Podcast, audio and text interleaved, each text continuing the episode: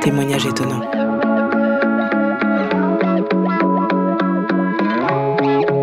Une petite histoire de science-fiction. Alors je sais que ça va paraître dingue. Euh, je sais que vous allez probablement pas me croire. Euh, vous n'êtes pas obligé d'ailleurs. Je cherche pas à faire de la pub pour quoi que ce soit. Euh, je... Là, je, veux juste raconter mon histoire, quoi. Après, vous en faites ce que vous voulez. Mais ça va me faire, ça va, ça va me faire du bien, je pense, d'en parler parce que bon, j'en ai parlé à ma femme, bien sûr, à mes potes, et puis bon, bah, comme je l'ai dit, euh, ils pensent que j'en rajoute plus ou moins, euh, même inconsciemment, parce que parce que ma vie est ma vie elle, est, elle est pas elle est pas super remplie en ce moment. Donc euh, comme j'adore la, science-fiction bah voilà quoi. Pour eux je cherche une sorte d'échappatoire et j'invente des trucs qui n'existent pas quoi mais bon, il y a un truc que tout le monde oublie, c'est que, c'est que moi j'y étais. Mais bon, j'y étais seul, quoi. C'est ça le problème.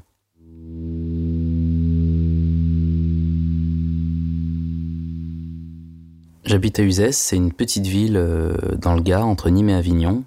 Je suis marié, j'ai un enfant, euh, je travaille euh, de chez moi, je suis rédacteur web pour plusieurs sites.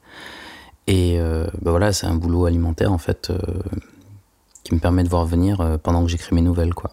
Du coup, j'ai vraiment l'impression de vivre, de vivre une vie d'écrivain alors que j'en suis pas un. J'écris surtout de la science-fiction. Euh, J'envoie mes manuscrits à des éditeurs et euh, bon, bah, jusqu'ici, ça marche pas vraiment.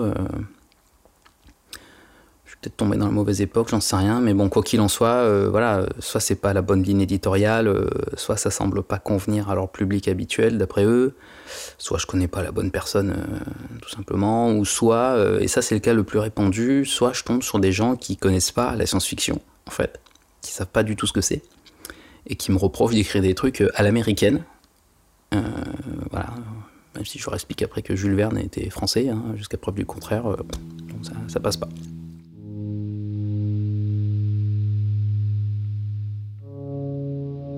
Ma femme et moi, on traverse une sorte de crise euh, depuis qu'on s'est installé ici, en fait. À la base, on vient tous les deux de la région parisienne. Alors, euh, c'est sûr que venant de Paris, euh, Uzès, c'est un dépaysement total, quoi. pas de périph, pas de métro. on s'est mis au vert, comme on dit vulgairement, quoi. Mais bon, on en avait, on en avait marre de Paris, quoi. Et puis elle, elle a eu cette opportunité professionnelle dans la région, donc moi, j'ai suivi parce que je, bah, j'avais pas grand chose à lâcher de toute façon, donc ça me posait pas trop de soucis de la suivre, quoi. Alors on s'est installé, on a trouvé la bonne école euh, pour le gosse, on s'est mis à travailler chacun de son côté, nouveau boulot, nouveaux collègues. Euh, enfin bref, on a déplacé la routine parisienne, euh, mais dans le sud en fait. Et, depuis, il y a, vraiment une distance entre nous. Quoi. Enfin, je sens qu'il y a un truc qui s'est endormi ou, qui est plus là, je sais pas, mais elle est très prise par son boulot. Apparemment, elle adore ça. Mais, euh, mais voilà, quoi, il y a un truc qui manque. Et, euh, évidemment, il n'y a aucun des deux qui va le dire, quoi.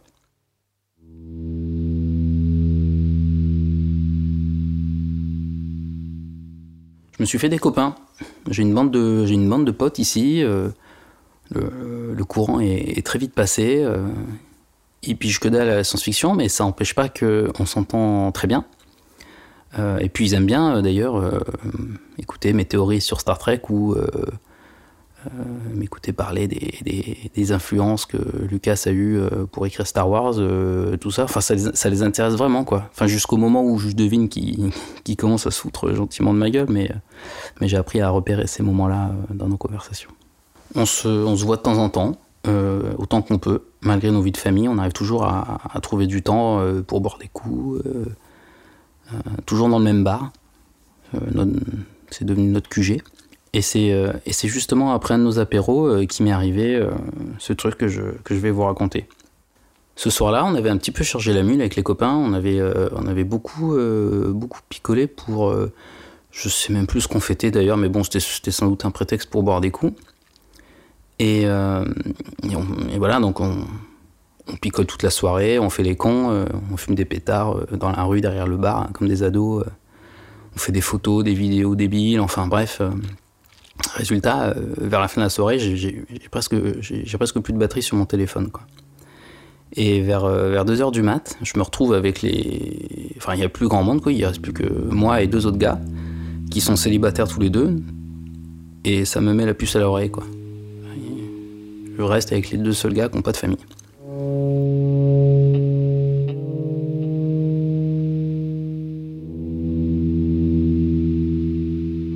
Donc bon, bah voilà, je me dis qu'à un moment donné, il va falloir, euh, falloir rentrer, quoi. Et me, me conseille de pas prendre la bagnole parce que bah, j'étais pas complètement cuit, quoi, mais j'étais, euh, ouais, j'étais certainement pas en état de conduire, ça c'est sûr. Du coup, je décide de rentrer à Pince. Donc me la partie, euh, personne dans les rues, on est au printemps, il fait frais, tout va bien. Mais bon, quand même, l'heure de marche, je la sens moyen, quoi. Donc je décide de couper à travers, à champs littéralement, parce que je, gagnerais une demi-heure en traversant le champ qui sépare le lotissement où on habite et le centre-ville. Il fait pas totalement noir parce que les, lampadaires sur la nationale euh, éclairent un petit peu euh, aux alentours. Du coup, euh, il y a suffisamment de lumière pour savoir où on met les pieds. Et c'est c'est un paysage assez particulier. Voilà, on est, bientôt en été, donc la nuit est claire. L'herbe dans le champ est très haute, et à cette époque, en général, ils ont déjà tout coupé, mais là, bon, ils l'avaient pas encore fait. Et euh, bon, il y a quelques arbres par-ci par-là et tout. Mais, euh, vraiment, je trouve qu'il y a un décor un peu. Je, je suis pas, à l'aise, quoi. Donc je marche, je marche, je marche, je marche. Là, il doit être, euh, il doit être deux heures et demie, je pense à peu près. Et en contrebas, il y a un chemin. Je, sais pas, c'est très clair. Un chemin qui qui fait pas partie du champ, quoi. C'est un, chemin de randonnée ou un chemin de terre, euh, voilà, qui est en, contrebas, quoi. Et, sur ce chemin, je vois une forme qui s'approche, euh, qui a l'air humain. Je dis ça parce que je vois, je vois, je vois un corps, quoi, des jambes, euh, des bras, une tête. Enfin voilà, c'est pas un animal, quoi. Alors il ou elle, je sais pas d'ailleurs. Enfin, je, vois ce truc qui s'approche et on dirait qu'elle qu'elle flotte un peu. C'est très bizarre. Apparemment, elle me voit pas, alors euh, moi, hop, euh, réflexe, je me cache, quoi. C'est-à-dire que je m'accroupis dans les, dans, les, dans les herbes et euh, avec la pénombre, on, on, peut pas me voir, quoi. Je suis, caché dans, les forêts. Et, et, je regarde bien et je vois que cette forme n'a pas de visage. Enfin, en tout cas, ses traits sont pas clairement visibles, quoi. C'est, sa peau est, très pâle, ça j'en suis sûr, mais impossible de voir un, visage. Elle porte, euh, elle porte une sorte de vêtement ample, mais impossible de dire si c'est du tissu ou une sorte de matière rigide, euh, genre plastique, quoi. Et je remarque que derrière elle, il y a une sorte de halo, de la même couleur, un peu blanchâtre comme ça. Une sorte de. c'est une forme circulaire qui flotte derrière elle, euh, je sais pas, 10 mètres, 10 mètres derrière, quoi. 10 mètres derrière elle. Et, et c'est comme si elle flottait au-dessus des obstacles. Enfin, genre les, les rondins les pierres, les souches, tout ça, elle, elle, elle slalome tranquillement dessus sans être, euh, sans être gênée. Quoi. Elle, doit, elle doit être à, environ 5 mètres de moi, et là, elle se fige, instantanément. Elle, elle était d'une immobilité, mais c'était saisissant, quoi. C'est comme si on avait mis, euh, comme si on l'avait mis sur pause, quoi. Donc là, je me dis, elle m'a repéré. Alors du coup, je panique et je fuis. C'est-à-dire, enfin, je me relève maladroitement et puis je bute sur une grosse pierre et, évidemment, bah, je, m'écroule, quoi. Et à cet instant précis, je me dis, ça y est, c'est foutu. Vu la manière dont ce truc se déplace, je vais ouvrir les yeux et elle va être là, quoi. Elle va être au-dessus de moi et je vais, et voilà, euh, pendant que je suis par terre sans défense, quoi. Donc je, suis terrifié. Tout de suite, je, regarde et, je constate que non, elle est pas là. Je me ressaisis, je, me relève et euh, je vais, je vais voir si, euh, si elle est toujours sur le chemin euh, un peu plus bas, quoi, là où je l'ai vue. Et non, que dalle, elle y est pas. Et la, la, sphère, un peu plus loin, pareil, qui a disparu. Je trouve des brindilles, euh, des sachets de Mars, des piles, tout ça, mais aucune trace visible de ce, de ce machin. puis je me souviens de, du halo qu'il y avait derrière elle. Je vois parfaitement l'endroit où il était, ce machin. Donc j'y vais, et là, au sol, je vois parfaitement, très distinctement, que l'herbe s'est pliée et que ça forme une sorte de, cercle, euh, un cercle parfait euh, au sol. Je reste là un moment, euh, je sais plus combien de temps, et puis bon, bah, dépité, quoi, je, rentre chez moi. Donc j'y retourne le lendemain, je retourne exactement à l'endroit où, où je l'ai vu et il n'y a plus aucune trace de ce truc. Euh, je, repère, euh, je, voilà, je retrouve l'endroit où il y avait la, sphère et, Et, je, constate que l'herbe s'est redressée et a repris sa forme d'avant. Il n'y a, plus, a plus aucune trace de ce cercle. Depuis, j'y suis retourné. J'y suis retourné plusieurs fois. J'y suis retourné deux jours, j'y suis retourné deux nuits. Euh, je suis même resté très très tard. Euh, et, et ce truc n'est jamais revenu. quoi. Alors bon, ça fait un petit moment que ça s'est passé tout ça. J'ai eu le temps d'en écrire, d'écrire une nouvelle. Enfin, je, sens que j'ai besoin, en tant qu'auteur en tout cas, de, rationaliser le truc, c'est-à-dire d'expliquer de, un petit peu l'histoire que je raconte, quoi, et ne pas rester dans le vague. Mais comme moi, je sais pas vraiment ce que j'ai vu dans cette forêt, du coup, le, projet y rame, quoi.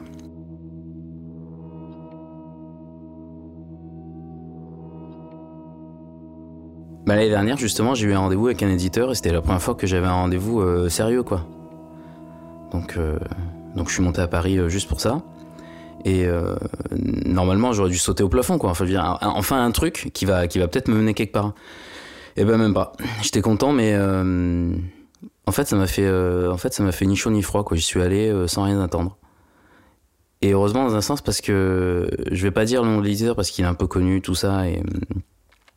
Enfin bon, bref, je te passe les détails, mais ça s'est pas très très bien passé. Déjà, il m'a dit de changer le titre. Bon, c'est vrai que la nouvelle s'appelle euh, La Rencontre, donc c'est pas très original, mais pour moi, euh, le titre, euh, enfin, on s'en fout, c'est pas, c'est pas très important. Ce qui, ce qui est important, c'est ce que je raconte dedans, quoi. C'est ce que, c'est ce que j'ai vécu. Du coup, il m'a posé plein de questions, mais j'ai pas, j'ai pas voulu répondre. J'ai pas voulu répondre parce que cette rencontre, c'était, c'était hyper furtif. Donc, pourquoi, comment, en fait, je pouvais pas rien lui dire de précis. J'ai juste raconté les faits comme je les ai vécus sur le moment, et du coup, j'ai pas réussi à décrire ce que j'avais en tête. Donc, euh, donc le mec a décroché au bout d'un moment et enfin bon bref. Mais aujourd'hui avec le recul, ce rendez-vous, je pense que ça m'a aidé parce que j'ai réécrit certains passages et je suis même arrivé à un format un peu plus long là. Et tu vois, ça m'aide aussi en fait euh, de raconter ça maintenant parce que ça me donne envie de travailler certains passages. Je vais le faire, je pense.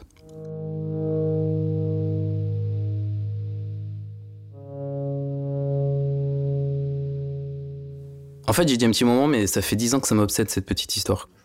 Depuis dix ans, euh, j'en décroche pas, je, vis normalement et, tout, mais, mais dans le fond, euh, je m'en mets pas. Cette rencontre, euh, en fait, ça a tout remis en question. Tout ce que j'ai lu, tout mon imaginaire, les trames narratives, les codes du genre, tout ça. Et du coup, je pense aux auteurs qui ont, écrit ce genre de littérature et à quel moment c'est de la fiction ou du vécu. Je remets tout en perspective, en fait. Cette rencontre, ça veut dire que c'est pas de la science-fiction, que c'est réel,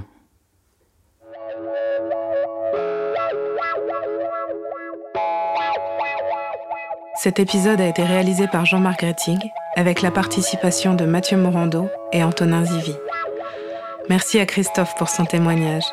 C'est marrant quand même, pour moi c'est toujours lorsque l'on cherche un raccourci en pleine nuit que commencent les meilleures histoires de science-fiction. Si comme notre témoin du jour, vous avez fait une rencontre extraordinaire en pleine campagne ou ailleurs, n'hésitez pas à nous écrire à apparence au pluriel radiocampusparis.org. À très vite pour un nouvel épisode d'Apparence.